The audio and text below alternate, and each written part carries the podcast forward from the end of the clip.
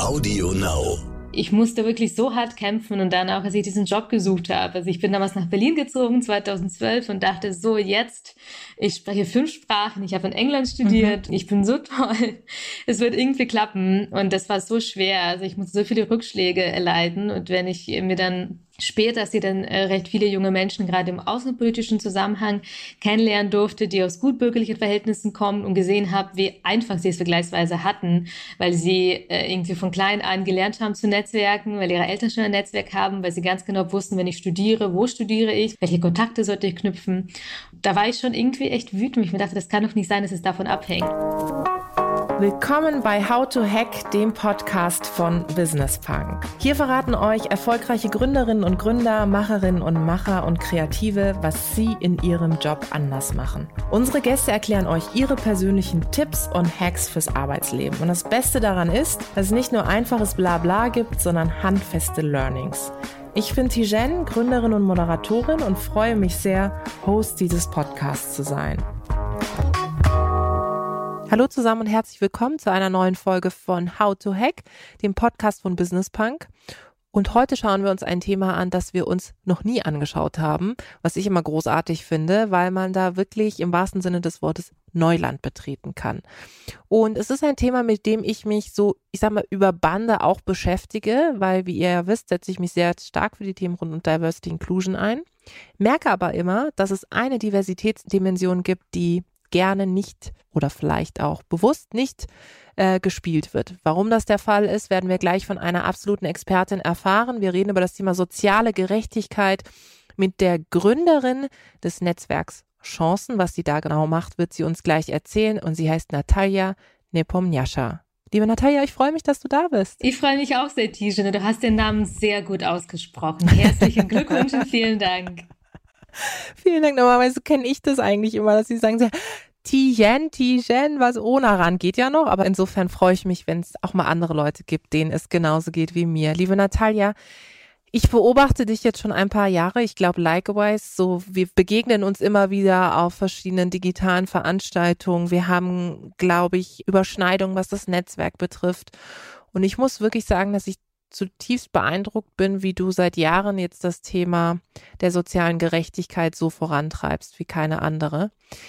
Magst du den Zuhörerinnen und Zuhörern sagen, warum es dir so ein wichtiges Anliegen ist, wie es dazu kam? Sehr gerne. Ich komme aus einer Hartz-IV-Familie. Also meine Eltern sind beide seit fast 30 Jahren arbeitslos mittlerweile. Ähm, wir sind nach Deutschland eingewandert, da war ich elf Jahre alt, aber sie waren schon in der Ukraine arbeitslos, äh, wo ich die ersten Jahre meines Lebens verbracht habe.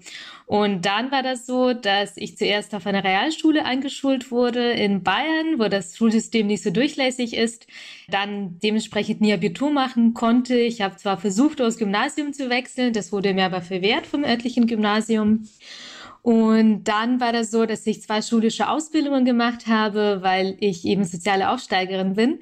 Und wenn man aus äh, Hartz IV kommt, ist es so, dass die meisten jungen Menschen dann ein enormes Sicherheitsbedürfnis haben, weil wir eben kein Sicherheitsnetz haben, weil wir wissen, wir haben kein Papa, Mama, sonst was im Hintergrund, ja. die uns auffangen, wenn jetzt irgendwas passiert. Also dachte ich mir, okay, ich mache meine Ausbildung, das ist was echtes. Und nach zwei Jahren habe ich dann einen beruflichen Abschluss und ähm, kann dann schon arbeiten. Es ist aber nicht nichts passiert. Und dann habe ich eben zuerst äh, Fremdsprachenkorrespondentin gelernt, dann eine zweite schulische Ausbildung angeschlossen zur Übersetzerin und Dolmetscherin. Und ja, dann stand ich da und wusste eigentlich, ich will noch einen Hochschulabschluss. Und in Deutschland wäre das gar nicht wirklich möglich gewesen, weil ich eben kein Abitur mhm. hatte. Und in England wurde mein, äh, meine zweite Ausbildung als ein Bachelor anerkannt. Und dann durfte ich nach England und habe dort meinen Master gemacht. Und mein Master ist ironischerweise mein erster Hochschulabschluss ähm, in internationale Politik und bin dann nach Deutschland gekommen und dachte so, jetzt Natalia, jetzt hast du das geschafft, jetzt steht dir die Welt offen, alle Türen. Dem war aber leider nicht so. Gerade im politischen Bereich, die muss ich das nicht erzählen, Tishan, das weißt du ja auch, du hast ja auch mal im Bereich Public Affairs gearbeitet, ähm, ist es so, dass man Kontakte braucht, man braucht ein Netzwerk, ja. man muss sich auf eine bestimmte Art und Weise präsentieren, dass man dazu passt. Und ja. das hatte ich natürlich als Hartz-IV-Kind alles überhaupt nicht, war ganz neu in Berlin und habe mich sehr schwer getan, einen Job zu finden. und habe dann irgendwann diesen Berufseinstieg geschafft und habe zuerst im deutsch-russischen Bereich gearbeitet und dann ja bei einer NGO in Westafrika, später im Kommunikationsbereich, aber in dieser gesamten Zeit ähm, habe ich gemerkt, dass eben Netzwerken alles ist und habe dann angefangen, wirklich exzessiv mein Netzwerk auszubauen. Und dann irgendwann 2015 habe ich ein Buch gelesen, jetzt komme ich auch schon zum Schluss, warum ich Netzwerkchancen gegründet habe. Das Buch heißt Du bleibst, was du bist von Marco Maurer. Äh, lustigerweise kommt Marco mhm. genauso wie ich aus Augsburg. Und in diesem Buch beschreibt er, wie schwer das heutzutage ist, sozial aufzusteigen dass es eben sehr viele Hürden gibt, weil wenn man aus nicht akademischen Familien kommt, man ganz schwierig nur aufs Gymnasium kommen kann und auch später, wenn man äh, von mir aus sogar schon seinen Hochschulabschluss hat, selbst da ist es noch ganz schwer, wirklich seine Karriere zu machen, seinen Weg zu gehen, egal wie, welche Kompetenzen oder Fähigkeiten man mitbringt. Und ähm, ja, ich war richtig sauer, als ich das Buch gelesen habe und dachte mhm. mir so auf jeder Seite, ich will jetzt was ändern. Ich will, dass junge Menschen ihre Fähigkeiten stärken, entfalten können, sie erkennen können und sie auch zum Wohle der Gesellschaft und der Wirtschaft einsetzen können. Und deshalb habe ich dann 2016 Netzwerk Chancen gegründet. Das ist so die lange Antwort auf die Frage.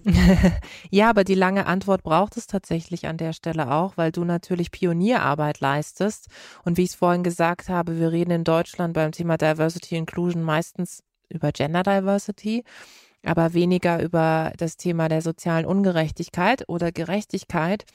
Mm, ich habe es daran gemerkt, als ich vor einiger Zeit auch mal auf LinkedIn etwas dazu gepostet hatte, wo es auch um die Zahlen, die kennst du besser als ich, Promotionsabsolventinnen und Absolventen geht, wo wirklich, ich glaube, ein Prozent der Menschen ja aus, äh, sag ich mal, sozial benachteiligten Familien kommt oder slash, meistens ist ja dann sogar verbunden, äh, einen sogenannten Migrationsvordergrund mitbringt, den ich immer so bezeichne, das kennst du auch. Und das ist schon etwas, was ich sehe, was, was wir in Deutschland nicht so auf dem Zettel haben, was auch daraus resultiert, weil keiner drüber spricht. Merkst du das in deiner Arbeit auch, dass das immer noch so ein intransparentes Thema ist? Also ich, mir würde jetzt zum Beispiel ad hoc kein Vorstand oder eine Vorständin einfallen. Ich glaube, bis auf Sigrid Nikuta, die sich selber mal auch als Arbeiterkind ähm, bezeichnet hat, zumindest mal auf einem Panel war, wenn mich nicht alles irrt, die oder der bewusst dieses Thema auch zu ihrem oder seinem Thema macht. Liegt es daran, weil es immer noch so intransparent ist? Ich glaube, es liegt vor allen Dingen daran, dass es unsexy ist. Wenn wir von sozialem Aufstieg sprechen, dann sprechen wir automatisch davon, dass Menschen, die sozial aufgestiegen sind, im Prinzip aus der Gosse kommen. Dass wir irgendwo hinkommen, wo es nicht so schön ist, wo es nicht so glücklich ist, wo nicht so viele Kompetenzen, nicht so viele Fähigkeiten sind. Wir kommen aus einem Milieu, mit dem man eben nicht Erfolg verbindet. Und ich glaube, das liegt auch daran, dass es ähm, ja Menschen gibt, die zwar diesen Erfolg geschafft haben, die sehr viel geschafft haben, aber nicht so offen drüber sprechen. Du sprichst die Deutsche Bahn an, wo ja Sigrid Nikote arbeitet, auch Richard Lutz, der äh, Vorstandsvorsitzende mhm. der Deutschen Bahn, ist selber auch Arbeiterkind, geht mhm. aber auch nicht damit raus. Und genauso gibt es auch sehr, sehr viele Menschen. Also äh, zum Beispiel Herr Altmaier, unser Wirtschaftsminister, ist auch Arbeiterkind, äh, genauso Herr Seehofer, unser Innenminister, aber das sind alles Menschen, wenn man wirklich googelt und irgendwie wirklich versucht rauszufinden, findet man raus, dass sie Arbeiterkinder sind und äh, oft dann ErstakademikerInnen.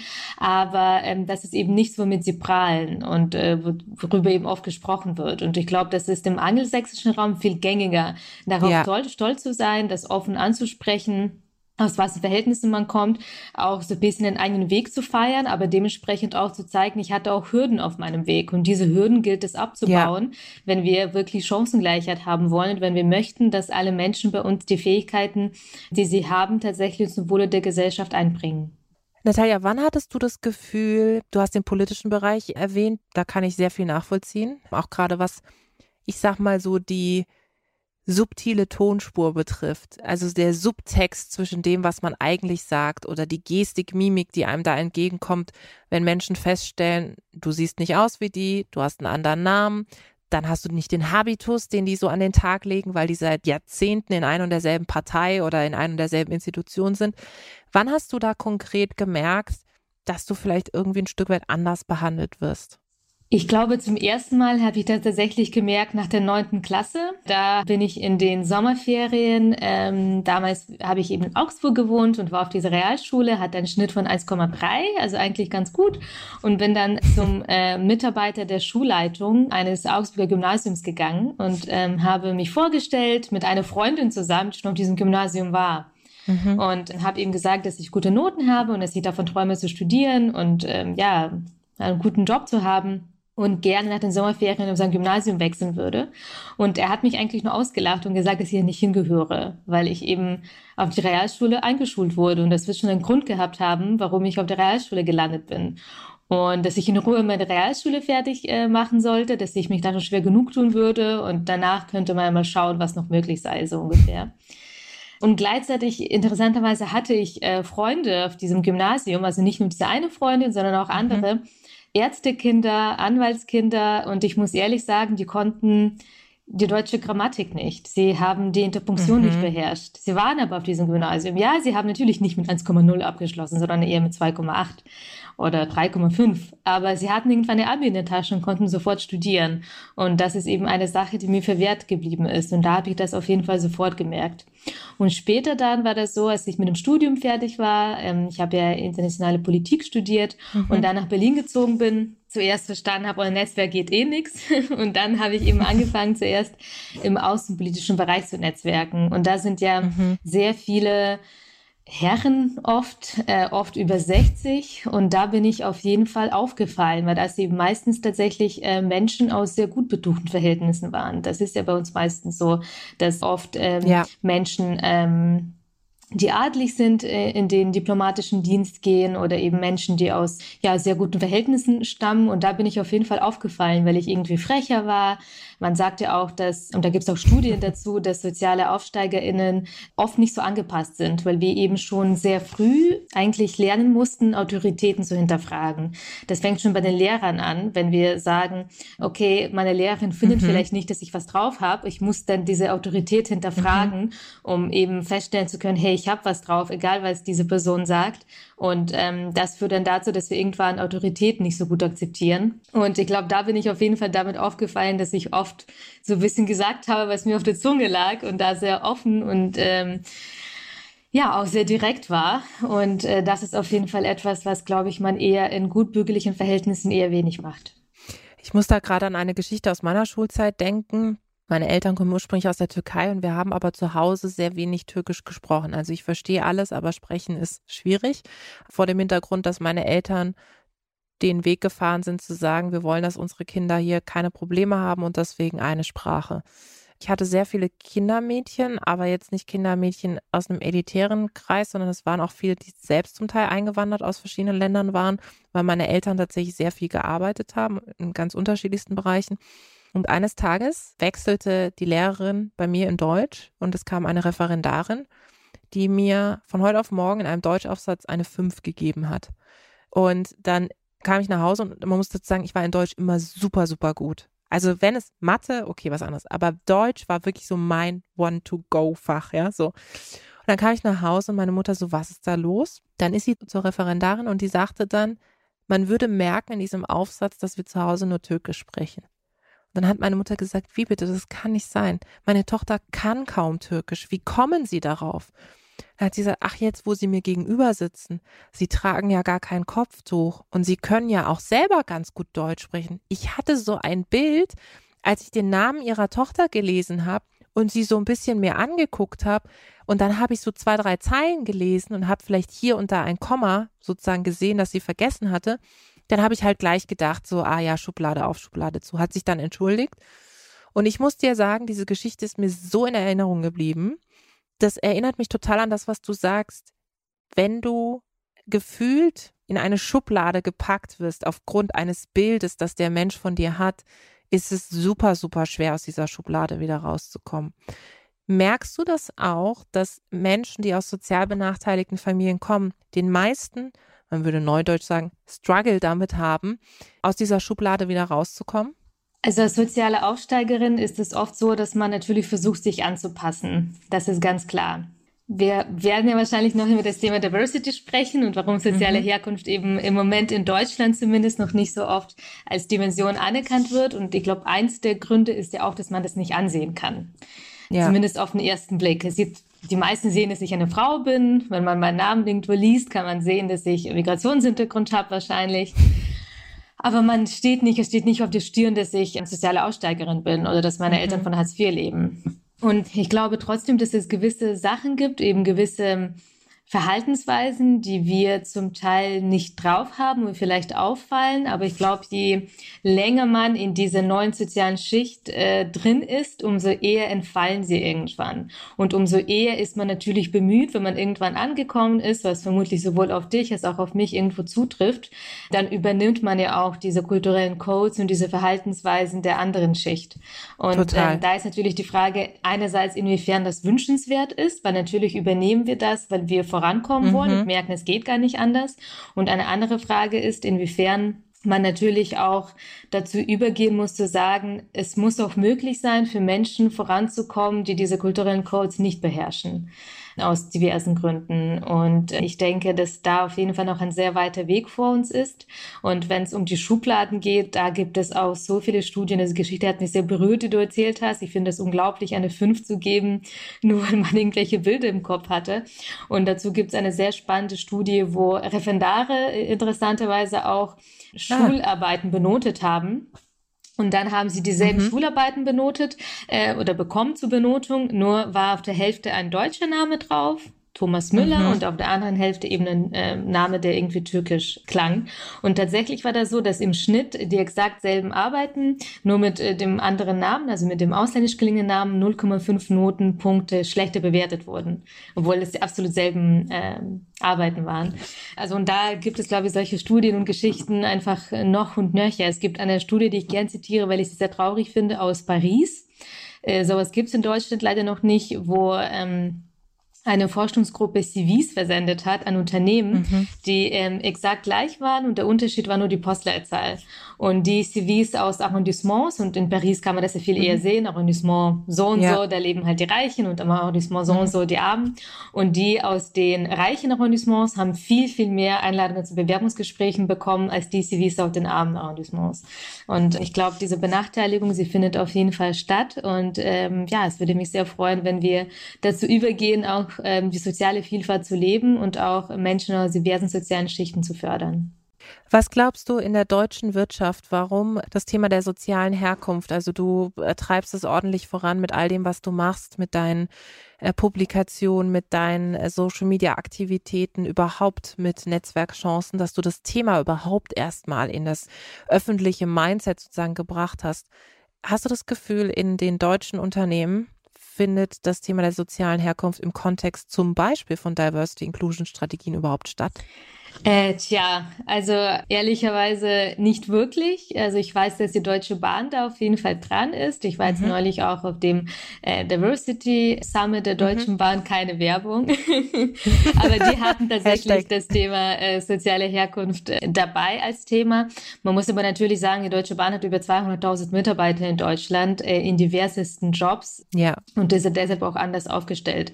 Wenn es um die meisten Unternehmen geht, ich glaube, sie verwechseln das Thema soziale Vielfalt mit Charity. Ja. Wenn wir dann an sie herantreten oder auch wenn sie an uns herantreten, dann ist es immer so ein Gespräch, wo du das Gefühl hast, sie denken, wir haben bei uns im Netzwerk und wir haben ja eben ein Förderprogramm für soziale Aufsteiger, ja. das sind junge Erwachsene bei uns, im Schnitt 29 Jahre alt. Und ja. wenn sie an uns herantreten, denken sie oft, wir haben Jugendliche aus äh, prekärsten Verhältnissen, die ja. kaum lesen und schreiben können.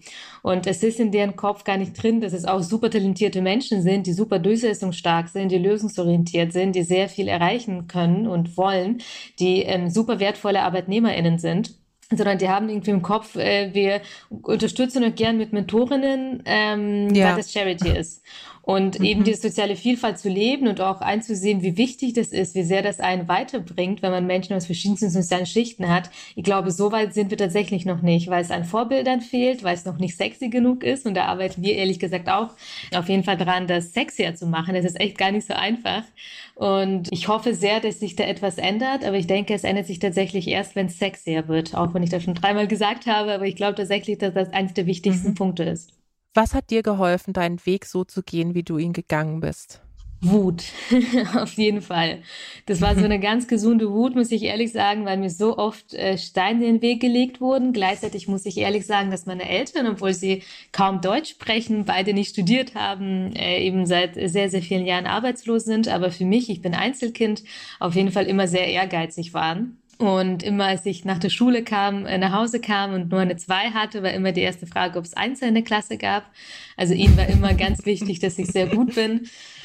Und äh, dann habe ich ja schon erzählt, gab es die Geschichte mit dem Mitarbeiter der Schulleitung nach der neunten mhm. Klasse, äh, der mich im Prinzip klein gemacht hat.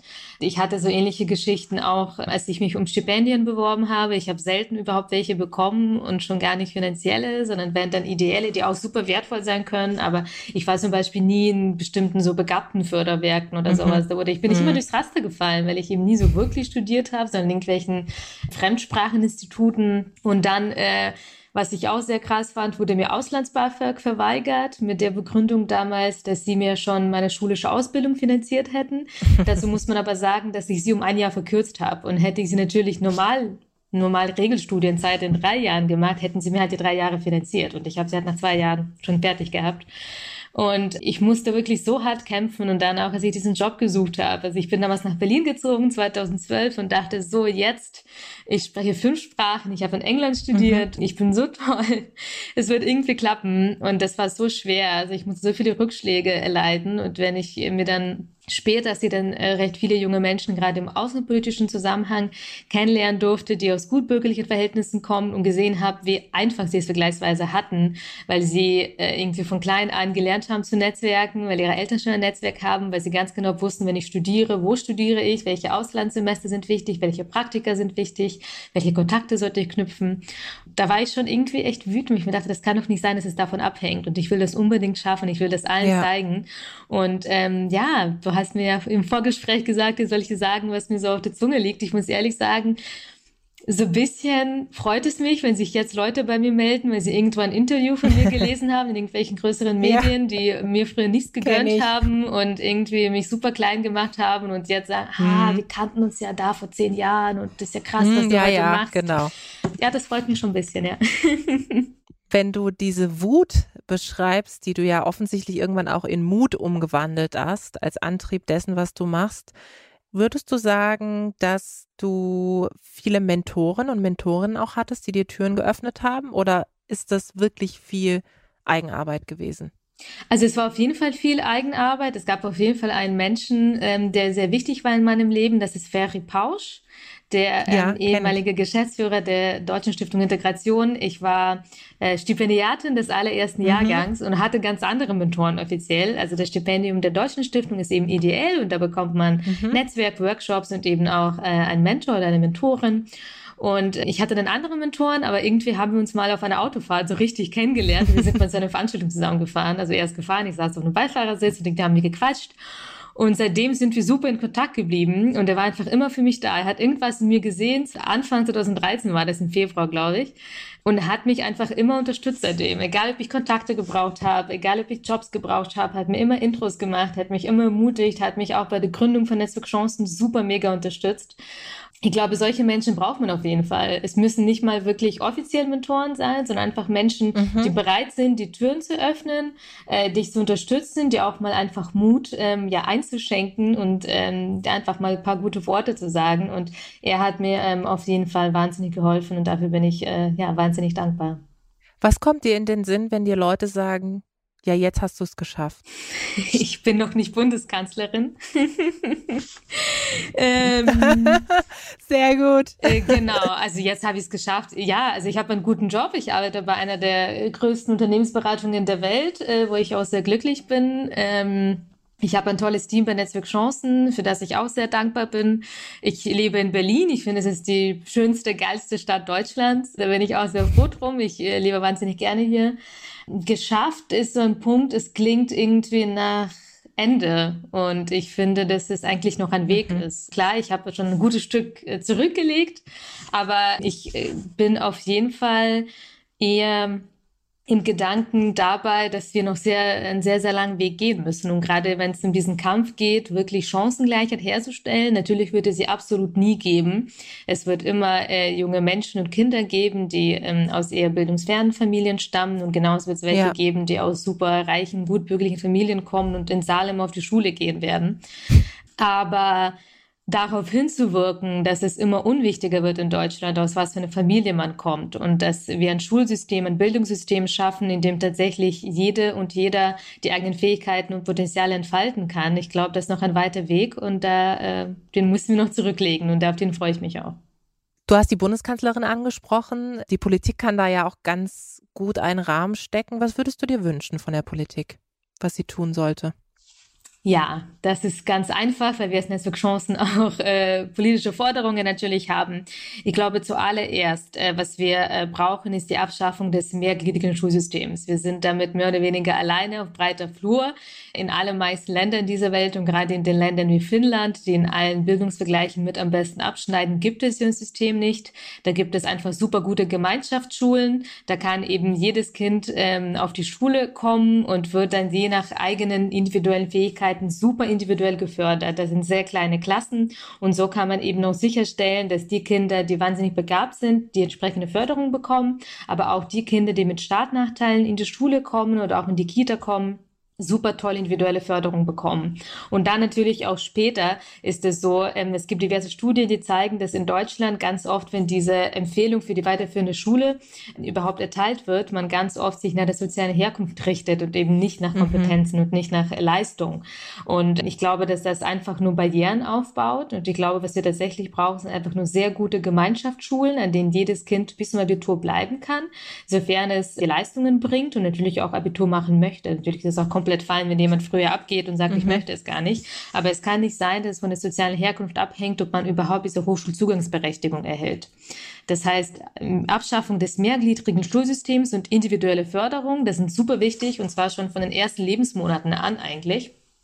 Es gibt ganz tolle Projekte, die sind aber leider äh, meistens auf kommunaler Ebene, wo tatsächlich meistens auch Ehrenamtliche in Familien reingehen und auch jungen Eltern, die vielleicht super gerne ihre Kinder fördern würden, aber gar nicht wissen wie, da auch Abhilfe mhm. leisten, Unterstützung leisten, auch zeigen, wie Kinder von den ersten Lebensmonaten an schön gefördert werden können. Und dann braucht man natürlich genügend Kita-Plätze.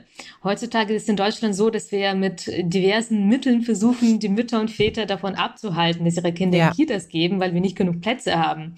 Und in einer idealen Welt sollten wir sie ermutigen, sollten wir so ein tolles System haben, wo es mehr als genug Kita-Plätze gibt, wo eben jedes Kind individuell gefördert wird und wo die Eltern ermutigt werden, ihre Kinder eben in frühkindliche Förderung zu geben. Und äh, darüber hinaus natürlich, was ich mir äh, wünschen würde, äh, dass ja, dass einfach ähm, sehr viel in die Richtung getan wird, dass auch äh, nicht von der sozialen Herkunft abhängt, ob man eine Ausbildung anfängt. Das heißt, dass man auch da schaut, dass Ausbildungen häufig nichts kosten. Also ich meine, vor wenigen Jahren mhm. war das ja anscheinend so, dass man für bestimmte Ausbildungen wie Altenpflege äh, Geld bezahlt hat. Das muss man sich überhaupt mal äh, ja. äh, vorstellen.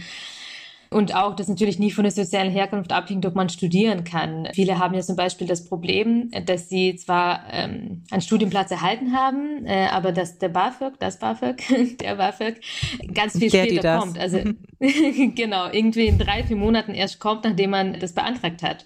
Und das ist natürlich mhm. für die, die wirklich null Rücklagen haben und deren Eltern von Hartz IV leben, kaum möglich, dann überhaupt zu überleben. Also ich glaube, da muss man auch sehr viel machen und ähm, ja, ich glaube, da ist wirklich so viel zu tun, dass ich stundenlang noch drüber reden könnte. Äh, natürlich Unternehmen äh, auch, da arbeiten wir auch sehr viel mit Unternehmen und versuchen sie wachzurütteln und eben äh, zu dazu zu bringen, dass sie auch die soziale Vielfalt leben möchten mhm. und dass sie auch äh, ja verschiedene junge Menschen fördern aus diversen sozialen Schichten. Aber das ist ja fast schon ein neues Thema. Ja, dazu könnten wir, glaube ich, eine eigene Podcast-Aufnahme machen. Liebe Natalia, was würdest du denn sagen? Wie hat dir deine Sichtbarkeit geholfen? Du hast vorhin das Thema der Interviews angesprochen, der Präsenz. Ich kann es übrigens nur bestätigen. Ist immer interessant, dass wer sich dann auf einmal meldet von früher. Positiv wie auch negativ. Also positiv wirklich Menschen, die total offen und damals schon so empowernd unterwegs waren. Negativ, dass man so denkt, aha, jetzt bin ich irgendwie interessant und relevant. Damals hast du mich mit dem A-Punkt nicht angeguckt, ja, so. Ähm, aber auch das ist ein Learning. Ich habe zum Beispiel für mich das Learning mitgenommen, dass ich so nie sein will. Und deine Sichtbarkeit Was bekommst du an Feedback und was bringt sie nicht nur dir, sondern natürlich auch dem gesamten Thema? Was kriegst du an Rückmeldung? Ehrlich gesagt hat mich das wirklich noch nie jemand gefragt. Also super, super spannend. Also in der Tat muss ich ehrlich sagen, da sind wir auch sehr stolz drauf, dass die Karte der Vielfalt im Januar soziale Herkunft aufnehmen wird als Diversity-Dimension. Da haben wir sehr lange dafür gekämpft. Super. Genauso andere Diversity-Initiativen wie Gender Agenda äh, wird es aufnehmen. Genauso Impact of Diversity haben auch soziale Herkunft als Kategorie. Also im Prinzip ja, alle größeren Diversity-Initiativen die es in Deutschland gibt, neben äh, ja, soziale Herkunft auf der Agenda. Und ich muss ehrlich sagen, ich will nicht arrogant klingen, aber ich glaube schon, dass es auch damit zusammenhängt, dass wir das als Netzwerk Chancen sehr stark gepusht haben. Ja. Und ich kann mich noch erinnern, dass ja. es Diversity-Konferenzen gab, an die wir 2018 herangetreten sind mit dem Thema, wo es geheißen hat, nee, irgendwie kennen wir nicht, warum ist das Diversity, machen wir nicht. Und äh, seitdem hat sich echt vieles getan.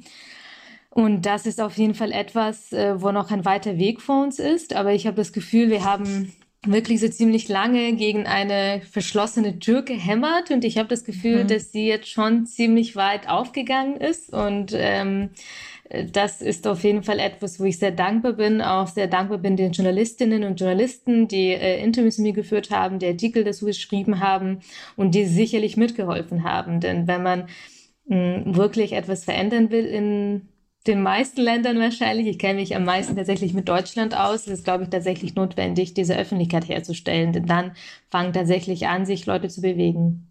Ja, und Menschen auch, die darüber erzählen. Ne? Also ihr habt festgestellt, als ich dann angefangen habe, über das Thema Herkunft zu sprechen, sowohl was den Migrationsvordergrund betrifft, als auch die Art und Weise, wie ich sozialisiert worden bin. Und ich habe ja sozusagen beide Seiten mitbekommen, also wirklich, ich sag mal, klassische Gastarbeiterfamilie, wie auch mein Vater, der eher so aus der Bildungsschicht in Anführungszeichen kommt. Also auf mich sind immer so beide Seiten eingeprasselt von irgendwie geh deinen Weg bis hin zu Bildung, Bildung, Bildung, ja.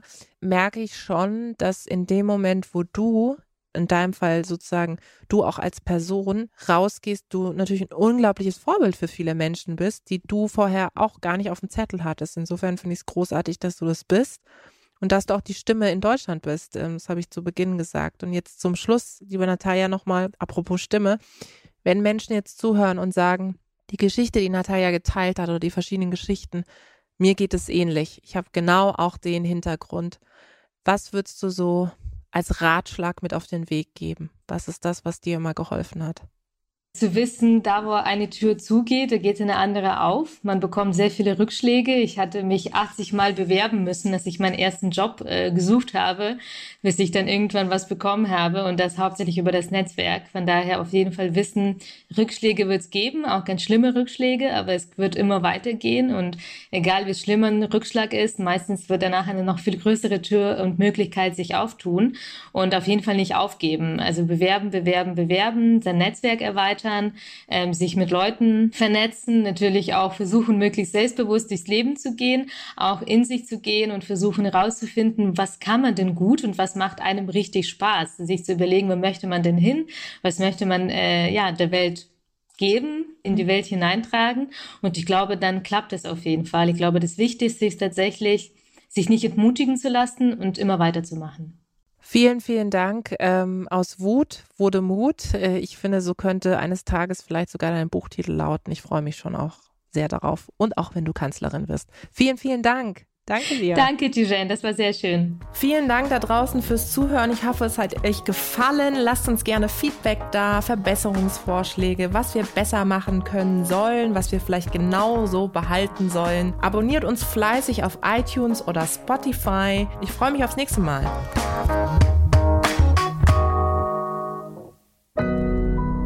Audio Now.